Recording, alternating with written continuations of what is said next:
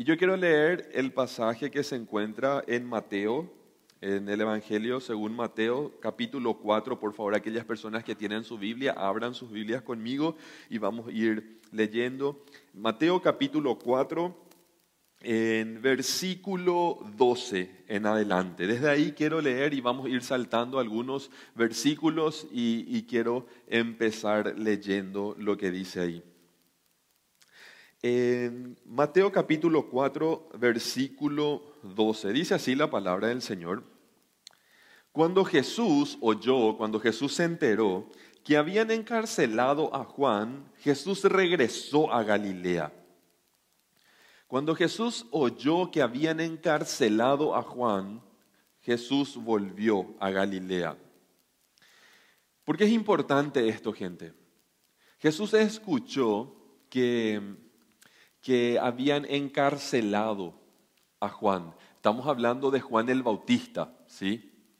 Eh, entre el versículo, mira, miren, estamos en el, en, el capítulo, en el capítulo 4, versículo 12. Se estima que entre el versículo 11 y 12 sucedió todo lo que sucedió con la vida de Juan el Bautista, que le decapitaron y todo eso, ¿sí? Entre esos dos versículos se da la historia que cuenta Juan en su evangelio. Entonces cuando Jesús se entera de esto, él vuelve a Galilea. ¿sí? Y salto al, al versículo 17 y dice, desde entonces, desde entonces comenzó Jesús a predicar. Jesús inicia su ministerio, comienza la predicación. ¿Y cómo Jesús inicia la predicación del Evangelio? Cómo Jesús, cómo Jesús inicia la predicación, qué fue lo primero que Jesús mencionó cuando inició su ministerio. Imagínense, Jesús sabía perfectamente que eso que él estaba iniciando iba a alterar toda la humanidad. ¿Y qué fue lo primero que Jesús hizo cuando inició su ministerio? ¿Qué fue lo primero que Jesús dijo cuando inició su ministerio? Lo primero que Jesús dijo cuando inició su ministerio fue, arrepiéntanse porque el reino de los cielos está cerca. Usó las mismas palabras que usaba Juan el Bautista. Arrepiéntanse porque el reino de los cielos está cerca. ¿Se acuerdan que Juan también predicaba esto? Juan el Bautista, arrepiéntanse porque el reino de los cielos está cerca.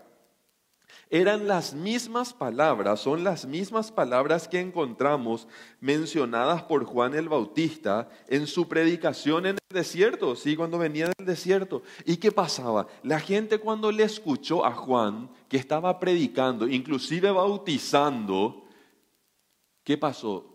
Vinieron los líderes y le preguntaron a Juan, voy a leer un poquito lo que, lo que, está, lo que está escrito en el Evangelio de Juan, en el capítulo 1.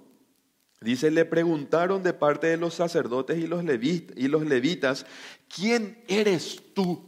Le dijeron a Juan el Bautista. Si estoy hablando de Juan el Bautista, no de, del apóstol Juan, ¿sí?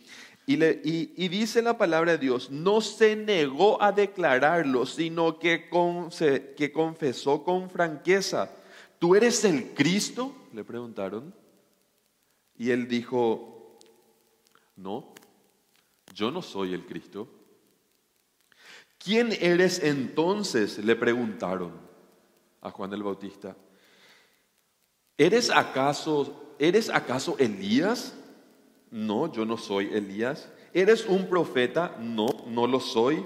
Entonces, ¿quién eres? Tenés que darnos una respuesta porque los que nos envían van a demandar de nosotros una respuesta. ¿Y qué fue lo que Juan respondió?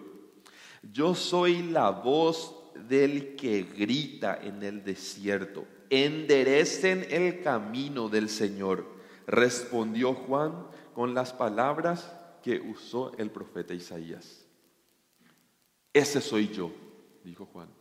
Yo soy la voz de uno que está gritando en el desierto, enderecen sus caminos, porque detrás de mí viene uno mayor a mí, del cual ni siquiera soy digno de desatar sus cordones. Era lo que decía Juan el Bautista. ¿Sí? Gente, ¿qué, qué, enseñanza nos trae eso? ¿Sí? ¿Qué enseñanza? Haciendo una conexión con el punto que vimos en el eh, que ya vimos en el devocional.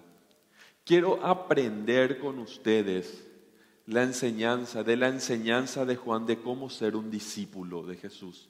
Un discípulo de Jesús es aquel que lo sigue a Jesús. Y así mismo como mencionaron, algo fantástico de Juan el Bautista es que cuando él vio a Jesús, teniendo él sus propios discípulos, que dice él, mírenle, él es, yo no soy el Cristo. No se trata de mí. Un discípulo de Jesús entiende que no se trata de sí que no se trata de mí, que no soy yo el que importa acá. Un discípulo de Jesús entiende que los focos no tienen que estar sobre mí, que se trata de Jesús. Gente, a, Juan el Bautista le confundieron con Jesús, con el Cristo, con el Mesías. ¿Eres tú el Mesías? Le pregunta. No, no, no, no, yo no soy el Mesías. ¿Eres Elías acaso? No, no, no, yo no soy Elías. ¿Eres un profeta? No, no, no, no, yo no soy un profeta. ¿Quién, quién China sos entonces? Yo soy un tipo que grita en el desierto, endereza en el camino, porque viene el que viene detrás de mí. Ese es un verdadero discípulo, gente.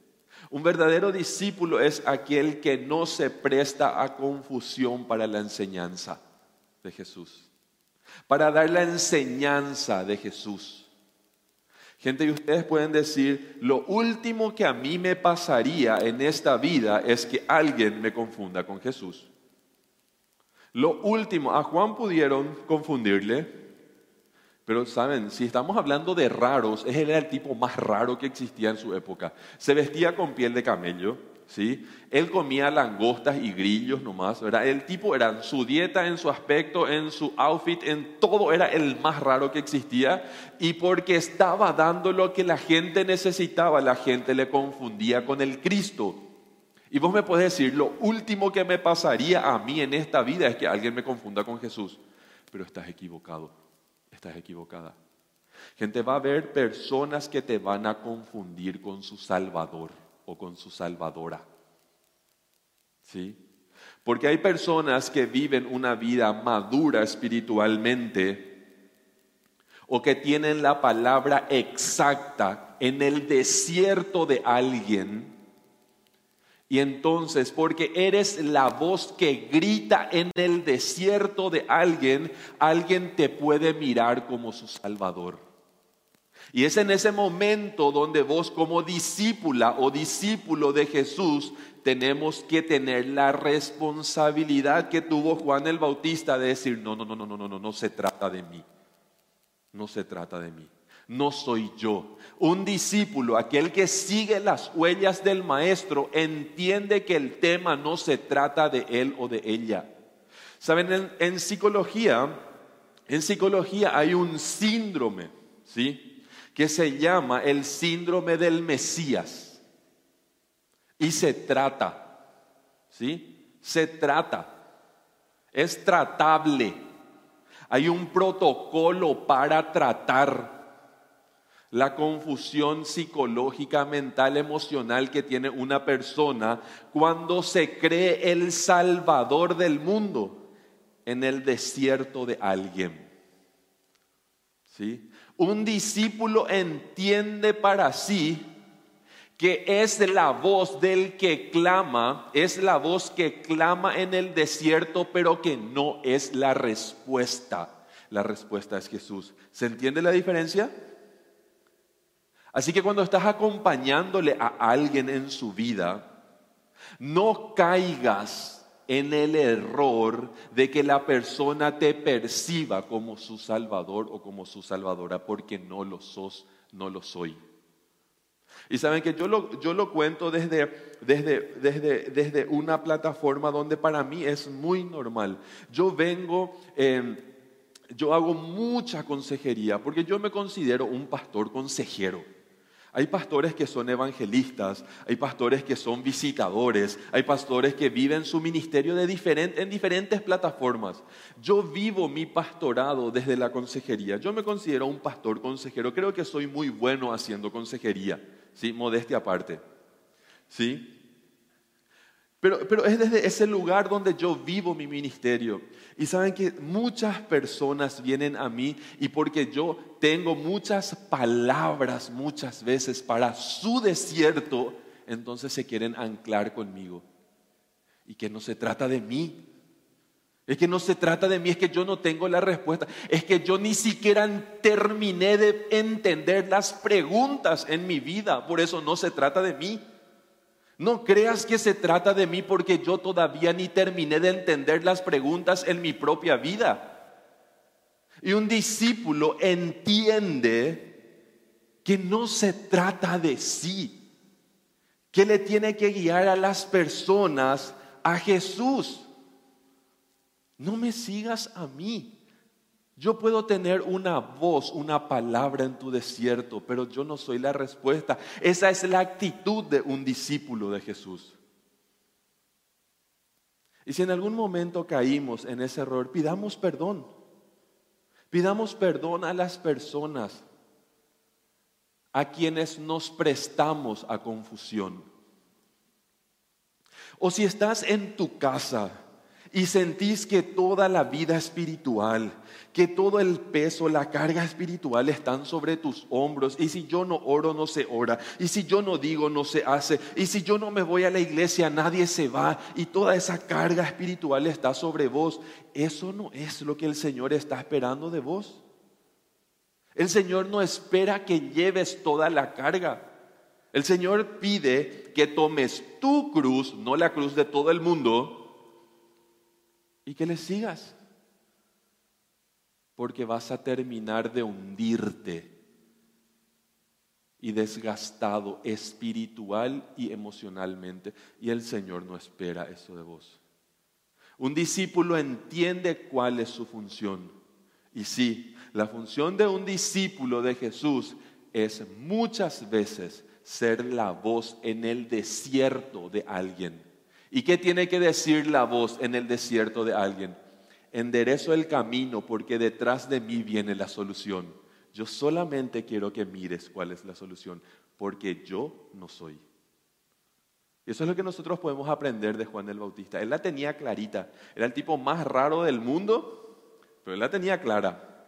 ¿Sí? Él la tenía bien clara. Y un discípulo, un discípulo entiende eso. Un discípulo vive eso. Un, discípulo no, no cae en el complejo del Mesías. ¿Sí? Porque no es fácil jugar a ser el Mesías. Nosotros somos la voz, no el Mesías. El Mesías ya vino, ya murió, ya resucitó y está sentado en gloria. ¿Qué dice también en Mateo 4? Vayamos a Mateo 4. Nuevamente, Mateo 4, 12 al 21 leímos. Entonces, después de que después de que Jesús se enteró de que todo esto había sucedido con Juan el Bautista, empezó su ministerio. Llegó la hora.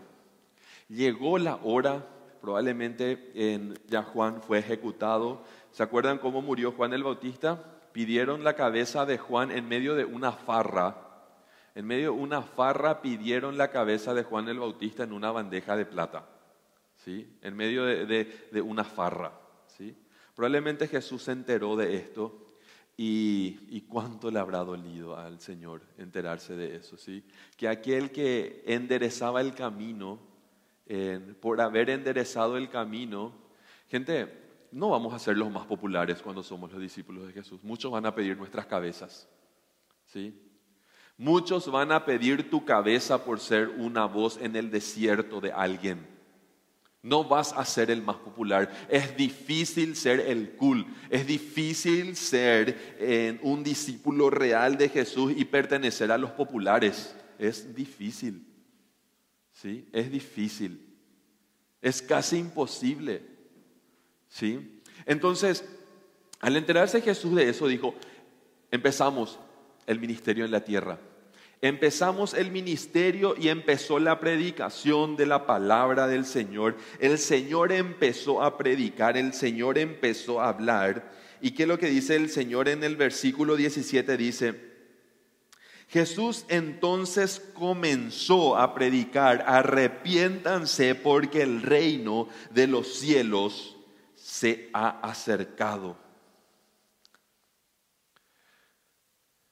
Un discípulo comienza su vida cristiana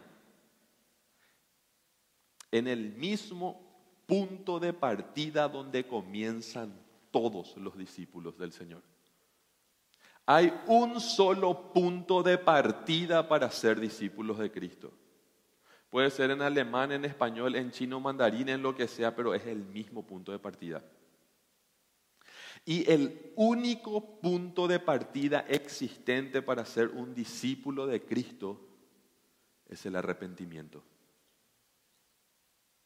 Si alguien quiere comenzar a ser un discípulo de Jesús y seguir sus huellas, lo que estamos hablando en este campamento, la persona necesita entender que el arrepentimiento es el punto de partida. Desde ahí se comienza a ser un discípulo de Jesús. No se puede empezar sin arrepentirse, porque ¿qué dice el Señor? Arrepiéntanse porque el reino de los cielos está cerca. Gente, Jesús empezó su ministerio en Galilea. Galilea era una ciudad grande, ¿sí? era una, una zona muy grande, contaba con 204 pueblos, toda Galilea, ¿sí? pequeñas ciudades que no tenían menos de 15 mil personas. O sea que estamos hablando de una población allá de como 3 millones 600 mil personas más o menos tenía Galilea, como Asunción, ¿sí? Ahí Jesús empieza su ministerio de la manera menos popular diciendo, arrepiéntanse. Gente, ¿por qué muchas personas no pueden seguir a Jesús o en el peor de los casos ni siquiera saben si están o no siguiendo a Jesús, si son cristianos o no son cristianos? Porque desde el principio se les confundió. Hay personas que predican el cristianismo, pero no predican el arrepentimiento. Y no hay cristianismo sin arrepentimiento. Porque la vida del discípulo comienza desde yo pequé. Yo hice mal, yo no estaba viviendo en tu voluntad. Hay personas que dicen, yo no sé si yo soy o no soy cristiano. Yo no sé si yo soy o no soy, no sé qué es lo que pasa conmigo. Yo no sé. ¿Saben por qué? Porque se confundieron. Un discípulo sabe que el inicio, el punto de partida de su vida como cristiano es el arrepentimiento. Y una persona verdaderamente arrepentida nunca se confunde con el arrepentimiento porque sabe que se arrepintió. Una persona, ¿cuál es la prueba del arrepentimiento? La seguridad de que estuve arrepentido. Porque una persona que se arrepintió de verdad de la macana nunca se olvida que se arrepintió y nunca se olvida de la macana. Entonces, ¿cuál es la prueba del arrepentimiento? Que yo sé que me arrepentí. Y desde ahí comencé y si hay personas que me dicen, yo no sé lo si me arrepentió, no saben por qué, porque muchas veces terminando, terminamos predicando un evangelio de buena gente y no se trata solamente de ser buena gente. Porque hay muy buena gente y mejor buena gente que en la iglesia, afuera. Hay muy buena gente fuera de la iglesia. Y muchas veces nos centramos que tenemos que ser buena gente y hay gente dentro de la iglesia intentando vivir su cristianismo como buena gente, pero no se trata solamente de ser buena gente. Porque la buena gente puede empezar desde cualquier punto de inicio, pero el cristiano puede ser buena gente, pero su punto de inicio es el arrepentimiento. ¿Se entiende la diferencia? Y si yo no entiendo el arrepentimiento, yo no entiendo las bases de mi fe. ¿Y de qué es lo que yo me voy a arrepentir? Aquí voy a tirar el teclado de Elisa. ¿De, de qué yo me tengo que arrepentir? era el mismo conflicto que tenían los judíos. Saben que los judíos eran los más resistentes a Jesús. ¿Por qué? Porque ellos decían, ¿qué es lo que dice este tipo? ¿Arrepentirme? Si yo soy del linaje de Abraham, si yo soy judío de pura cepa, si yo soy del pueblo escogido de Dios. Si yo toda mi vida cumplí, si yo toda mi vida cumplí las, las reglas, si yo toda la vida viví como yo tenía que vivir, ¿de qué me voy a arrepentir yo? Por eso a los judíos les costaba convertirse porque ellos decían, ¿de qué China? Pues yo me tengo que arrepentir si yo soy buena gente. Yo vivo de acuerdo al mandato que Dios le dio a Abraham a su pueblo y yo lo cumplo. ¿Se acuerdan de la predicación de Marcel en, en la Jugend cuando habló del joven rico? ¿Haces esto? Sí. ¿Haces aquello? Sí. ¿Haces tal cosa? Sí. ¿Haces esto? Sí. Todo era sí, sí, sí, sí. Excelente tipo. Currículum, excelente. ¿Y qué le dice Jesús? Vete, vende todas tus cosas, tus propiedades y dáselo a los pobres y vení seguime. Lo siento, Señor, no puedo. Demasiado amo lo que tengo. No puedo seguirte. Porque no se trata de ser buena gente, se trata de tener, de tener un corazón profundamente entregado a Cristo. Desde ahí se siguen las huellas de Jesús.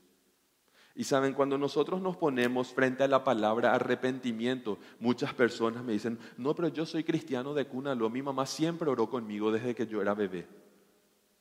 Yo soy cristiano de cuna.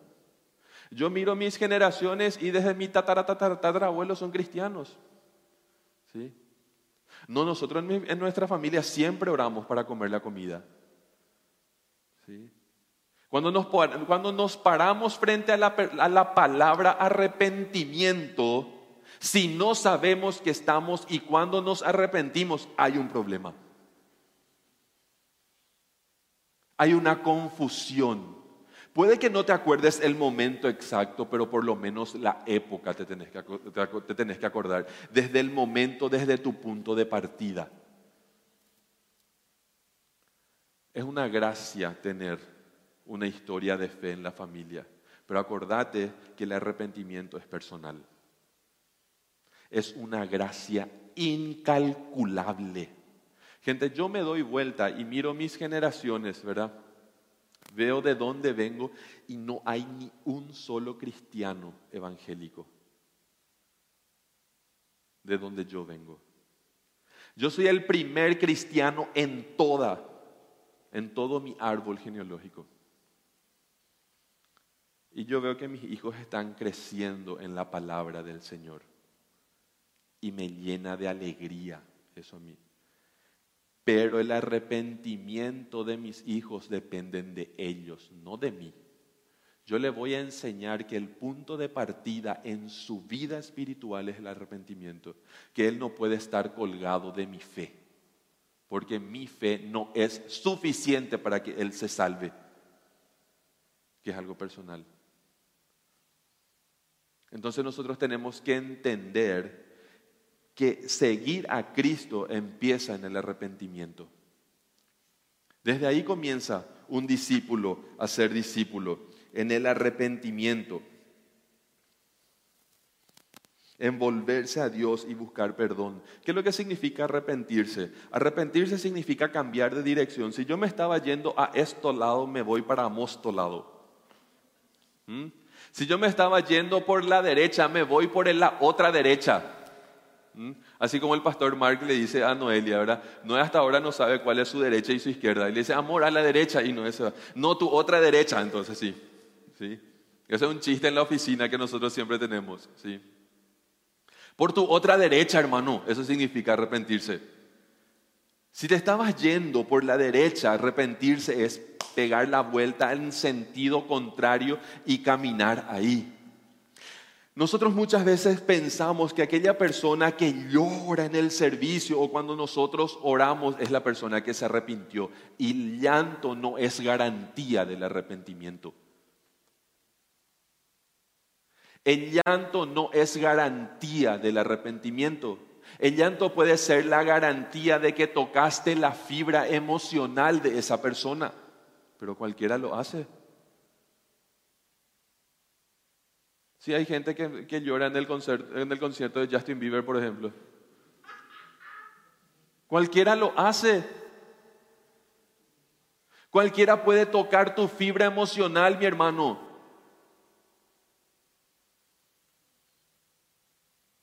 Entonces el arrepentimiento no tiene garantía en el llanto. No estoy, no estoy, no estoy minimizando la importancia de llorar. Lloremos y lloremos con estilo cuando haga falta. ¿Sí? No estoy despreciando ni minimizando el poder liberador del llanto. Pero el arrepentimiento no es solamente llorar y sentirme mal. El arrepentimiento verdadero llora, se siente mal, pero en una plataforma. Todo el mundo emocional del arrepentimiento se da sobre una base y esa base se llama decisión. Me siento mal, lloro, siento que estuve haciendo todo mal, pero me decido. El arrepentimiento sin decisión o, los llantos, y sí, el arrepentimiento sin decisión es sentimiento de culpa. Repito, el arrepentimiento sin decisión es sentimiento de culpa. Y sentimiento de culpa es la prueba de que la persona no quiere cambiar. Y hay cristianos que viven con sentimiento de culpa y no con arrepentimiento. Porque el sentimiento de culpa es la prueba de que la persona no está dispuesta a cambiar. Te pongo un ejemplo. Hay personas que saben perfectamente que están haciendo mal perfectamente y demasiado me duele lo que le hago. ¿Y por qué no dejas de hacer? ¿Por qué no dejas de hacer?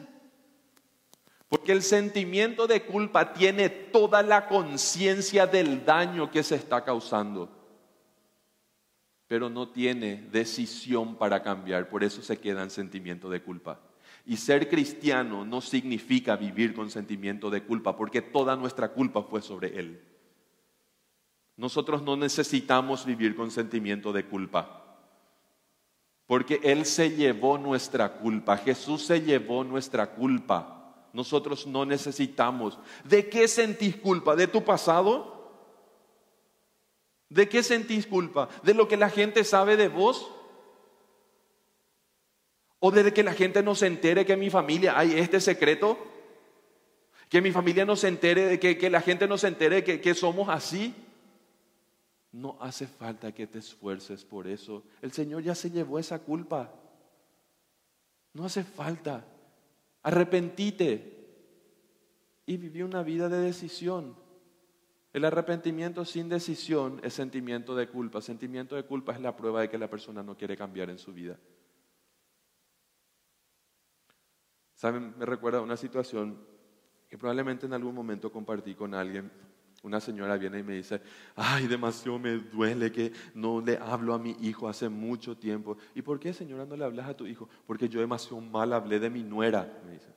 Ah, sí.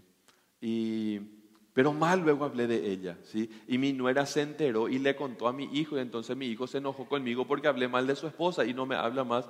Ah, y demasiado me duele que mi hijo no... ¿Y que no te vas a pedirle perdón a tu hijo? Bah, yo me voy a ir a pedirle perdón a él. Él con lo que tiene que venir a pedirme perdón a mí. Ah, sentimiento de culpa sabe perfectamente, conoce perfectamente todos los efectos de su situación, el daño que causa su situación, pero no está disponible para resolverlo, prefiere vivir con culpa. Y saben, da gusto vivir con culpa, porque cuando nosotros vivimos con culpa, algunos que caen en nuestra manipulación nos tratan como la víctima. Y ser cristiano no se trata de ser víctima. La víctima ya murió y ya resucitó. Entonces muchas veces nos confundimos. Jesús fue la víctima. Nosotros no necesitamos salir del victimismo. No es tu lugar, no te pertenece. Jesús fue la víctima y la, la, víctima ya fue clavada en una cruz para que vos y yo podamos vivir en el valor hoy día, en el saber que somos hijos de Dios. Desde ahí comienza el seguir sus huellas. Y aquellas personas que no entienden eso van a caminar, pero no sé por dónde, a dónde van a llegar. Otro, y quiero ir viendo algunos ejemplos de personas que entendieron esto. Que habla el pasaje también acá, ¿sí?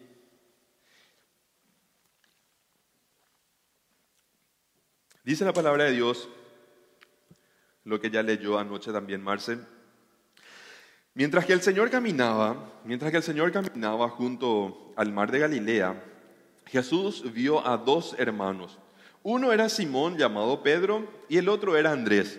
Estaban echando las redes al lago, pues eran pescadores. Vengan, síganme, les dijo Jesús, y los haré pescadores de hombres. Al instante, al instante dejaron, que dejaron las redes y lo siguieron. ¿Sí? Andrés, Pedro, Simón Pedro y su hermano, y su hermano Andrés. Pedro era un tipo enérgico, ¿sí? Él era ¿sí? Súper enérgico. Muchas veces se metió la pata por eso. ¿sí? Yo lo que quiero decirte, quiero darte una esperanza. Así como él, él era súper colérico, era Pedro. ¿sí? Pero saben, gente, miren, cuando nosotros ponemos nuestro temperamento en las manos del Señor y está bien guiado, es nuestra herramienta de vida. ¿Ustedes pensaban que ese tipo, si no era colérico, no iba a dejar todo y seguirle al instante a Jesús? Imagínense si era un flemático, ¿sí? Y no sé si quiero irme, tengo que ver primero. Y, pero dijo, síganme, ¿dónde? ¿Cuándo? ¿A dónde nos vamos? Las redes acá, chao redes, me voy. Tu temperamento en la mano del Señor es tu mejor herramienta, mi hermano. No intentes cambiar, entregale al Señor lo que tenés y va a ser una maravilla. Ay Señor, yo demasiado impulsivo lo soy y sé el mejor impulsivo en las manos de Jesús. Sé la mejor impulsiva en las manos de Jesús. No hace falta que cambies eso. Sé nomás el mejor impulsivo en las manos de Cristo. Y un mejor impulsivo en las manos de Cristo, por ejemplo, tiene que tener como versículo lema, enojate pero no peques. Enojate todo lo que quieras, pero no peques. Así como yo le digo a, a Gael, a mi hijo, una vez cerró la puerta. ¡Pum! Oh, ¿Pe? Me dijo, ¿vos por qué cerraste así la puerta? ¿Vos estás muy enojado? Sí. Pero estar enojado, mi hijo no te permite cerrar la puerta así. No, en casa no está permitido cerrar la puerta así. Vos volvés a cerrar la puerta así y yo voy a sacar la puerta por dos semanas y eso significa que vas a dormir sin aire por dos semanas. Yo voy a guardar tu puerta por dos semanas. Si las puertas se sacan nomás. ¿Sí?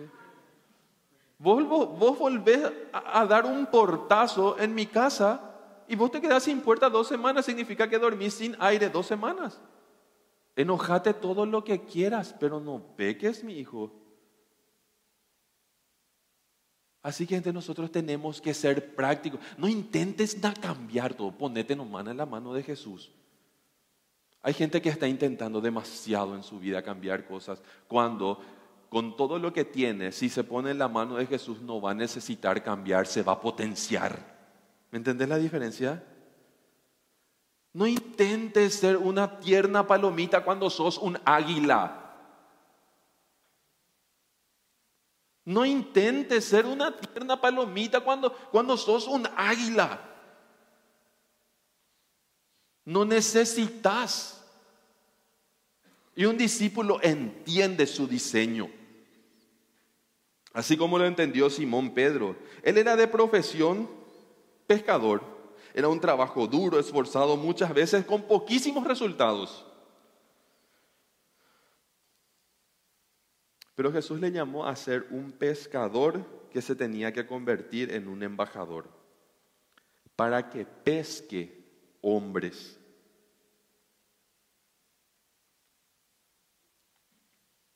Jesús conocía todas las flaquezas de Simón Pedro. Todo conocía de él.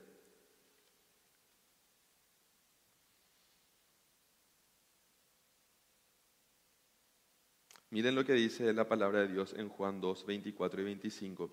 Jesús te conoce. Mientras estaba en Jerusalén durante la fiesta de las Pascuas, muchos creyeron en el nombre de Jesús al ver las señales que él hacía. En cambio, Jesús no les creía, Jesús no le creía a ellos porque los conocía a todos.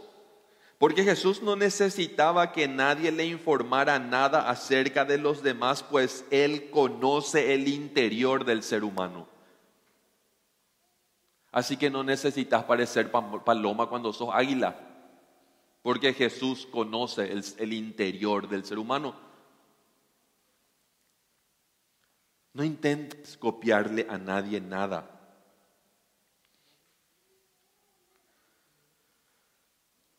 Jesús, así como anoche ya dijo Marcel y no voy a repetir esto demasiado, dice Jesús utilizaba un lenguaje simbólico que conecta con un ministerio de vida, el trabajo de los pescadores.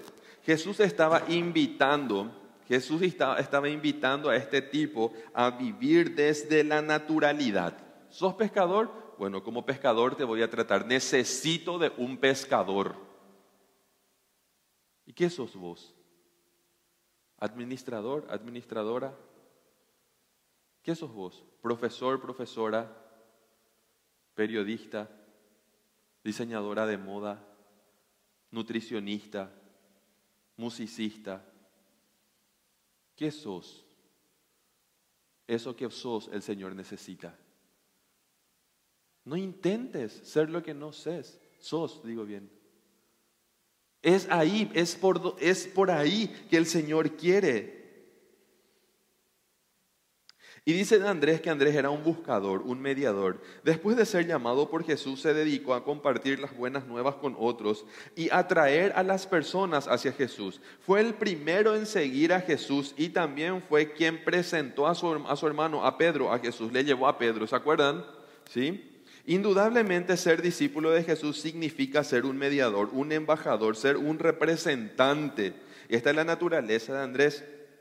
Nosotros tenemos que ser un embajador, un representante de Jesús en nuestra facultad, en nuestra, en nuestra familia, en nuestro, no solamente en la iglesia. En la iglesia no necesitamos de eso, porque todos ya somos. Entonces no hace falta que acá te comportes por forma, porque acá ya somos todo. Afuera, mi hermano. Acá no hace falta que te conformes, comportes con toda la forma. Porque acá ya sabemos, tenemos la palabra, cada uno tiene por lo menos cinco Biblias. Eh, en, alemán, en español, en inglés, en dialecto, en guaraní, en todos los idiomas. Entonces no hace falta que acá nos comportemos por forma, porque acá ya somos, afuera se trata de ser. ¿Sí? Y después, Jesús encontró a dos hermanos más. Más adelante vio Jesús a otros dos hermanos, Jacobo y Juan, hijos de Zebedeo, que estaban con su padre en una barca remendando sus redes. ¿sí? Santiago, Jacobo y Juan, Jesús llamó a Jacobo y a Juan a los hijos de Zebedeo mientras que, mientras que reparaban su red de pesca junto a su padre. Imagínense, ustedes no se ponen a pensar, ¿por qué ¿por qué se menciona Zebedeo? ¿Sí? En otro pasaje de la Biblia dice que ellos dejaron, dejó a su, a su padre y, también a los jornaleros, de su padre. En, acá había un Zebedeo, hijos y asociados. ¿Sí? porque había, había colaboradores. Cebedeo and Company, ¿sí? Sí. Y entonces ellos dejaron la compañía familiar. ¿Sí? Imagínense lo que fue para Cebedeo ver que su hijo se convierte en un discípulo, ahí intentando mantener el equilibrio en la barca.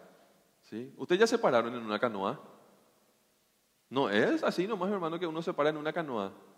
Vos te paras en una canoa y tenés que estar así. Así estás en una canoa. Y él mirando que sus hijos dejaban las redes. ¿Y qué pasa con, con Cebedeo and Company? ¿Eh? Una persona que es discípulo también le permite a otra persona ser discípulo. No le pone límites a otra persona para vivir su discipulado.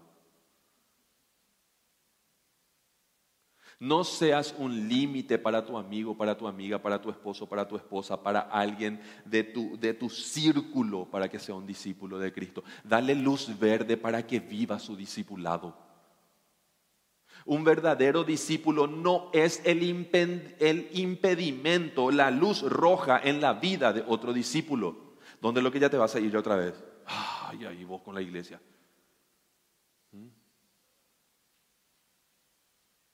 Buenas noches.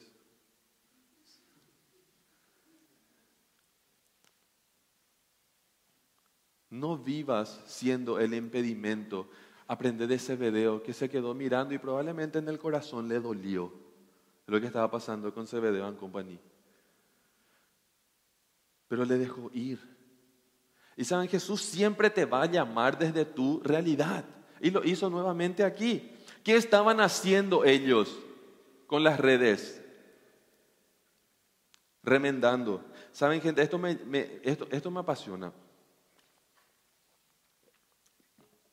Cuando la palabra de Dios dice que ellos estaban remendando sus redes, en el griego, en el original, habla de la palabra catartizo. Ellos estaban catartizando sus redes. ¿Qué es lo que significa catartizo? Catartizar significa reparar, reconstruir, ¿sí? Unir, juntar, dar provecho para que vuelva a tener la utilidad que tenía al principio. Eso significa catartizo, eso significa reparar. Y cuando Jesús le llamó, cuando Jesús le llamó a ellos, y nos cuenta Mateo, Mateo cuenta que Jesús estaba viendo que ellos, ¿quiénes eran ellos? Juan y su hermano, ¿cómo se llamaba? Juan y Jacobo o Santiago estaban catartizando las redes. Y ellos sabían que el trabajo de un discípulo es vivir catartizando a la gente. Gente, nosotros no podemos desechar gente. Nosotros tenemos que reparar gente para que vuelva a tener su uso original en su sexualidad, en sus emociones, en su familia, en la sociedad. Hay personas que por situaciones en su pasado piensan que no van a volver a tener la utilidad original en su vida sexual, por ejemplo porque a mí me pasó esto en mi infancia, porque yo tuve muchos errores en mi juventud, porque viví de esta manera mi sexualidad por muchos años. Pero un discípulo le informa a la gente que el Señor catartiza, repara, para que vuelvas a tener el uso original para aquello que fuiste creado o creada. No caigas en la mentira de que el Señor no te va a reparar el Señor sí te va a reparar. Y ese es el mensaje que tenés que llevarle al mundo como discípulo. Por eso está la palabra catartizo. Porque un discípulo es consciente de que el mensaje que tiene que llevar es la restauración al mundo para que vuelva a su uso original.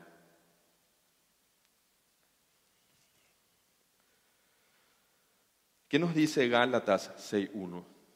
Capítulo 6, versículo 1. Hermanos, Si alguien es sorprendido en pecado, si le pillaste a alguien en pecado, tengan en cuenta esto, lo mejor que le puede pasar a un pecador es que se le pille. Hay personas que están en círculos viciosos de pecado y tienen tanto miedo de que se le pille su pecado. Pero cuando se le pilla su pecado, por lo menos ya saben. Lo mejor que te puede pasar es que te pillen, mi hermano.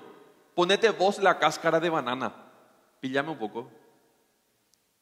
Lo mejor que le puede pasar a un pecador es que se le pille cuando perdió la fuerza de voluntad de contar su pecado. Es una gracia de Dios que se te pille. ¿Dónde? ¿Dónde es una gracia de Dios que se te pille?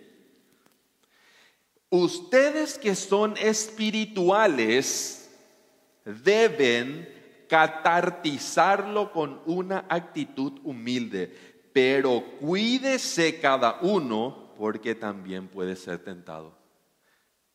Leo Gálatas 6, 1 nuevamente. Hermanos, si alguien es sorprendido, si alguien es pillado en, pillado en pecado, ustedes que son espirituales deben restaurarlo con una actitud humilde.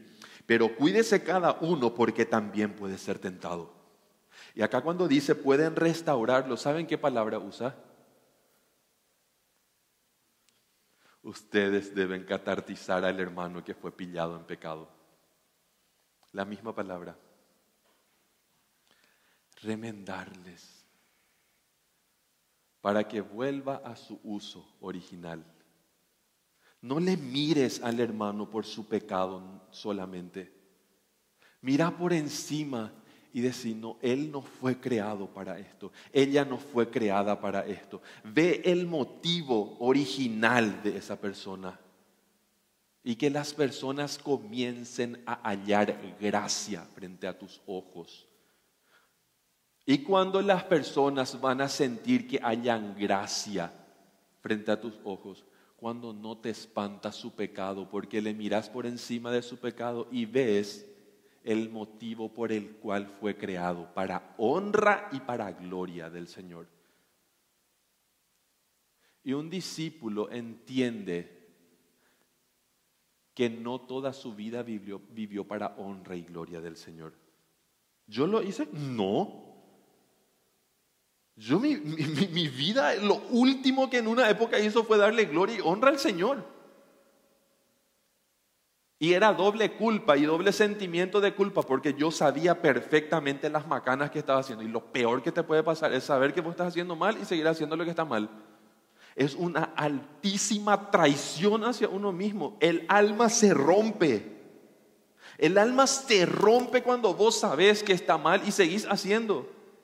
Es una altísima traición a uno mismo. Yo lo viví en mi vida.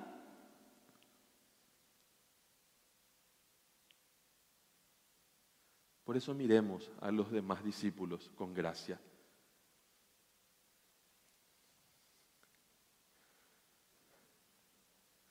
El papel de un discípulo de Jesús es restaurar y no desechar. Aprendamos del Señor a, catartizar gente. Podemos estar muy agradecidos porque el Dios que prepara también repara y restaura. El Dios que prepara, repara. Dios te va a preparar y te va a reparar. ¿Para qué? Para preparar y para restaurar y reparar a otra gente. El Señor lo va a hacer. Quiero que te lleves de este campamento si hay áreas de tu vida donde vos decís, ¿por qué yo sigo con esto? Quiero que te lleves de este campamento, aunque no lo creas, llévate en tu conciencia, el Señor me va a restaurar. El Señor te va a restaurar. El Señor lo prometió, pero nunca puede actuar en contra de tu voluntad. Si ya no tenés fuerza, hace que te pillen en un lugar donde hay gracia. Si ya no tenés fuerzas y no tenés fuerzas para compartir, para confesarlo en un lugar donde hay gracia, hace que te pillen. Es lo mejor que le puede pasar a un pecador. Que sea pillado en, en un lugar donde hay personas preparadas para catartizar.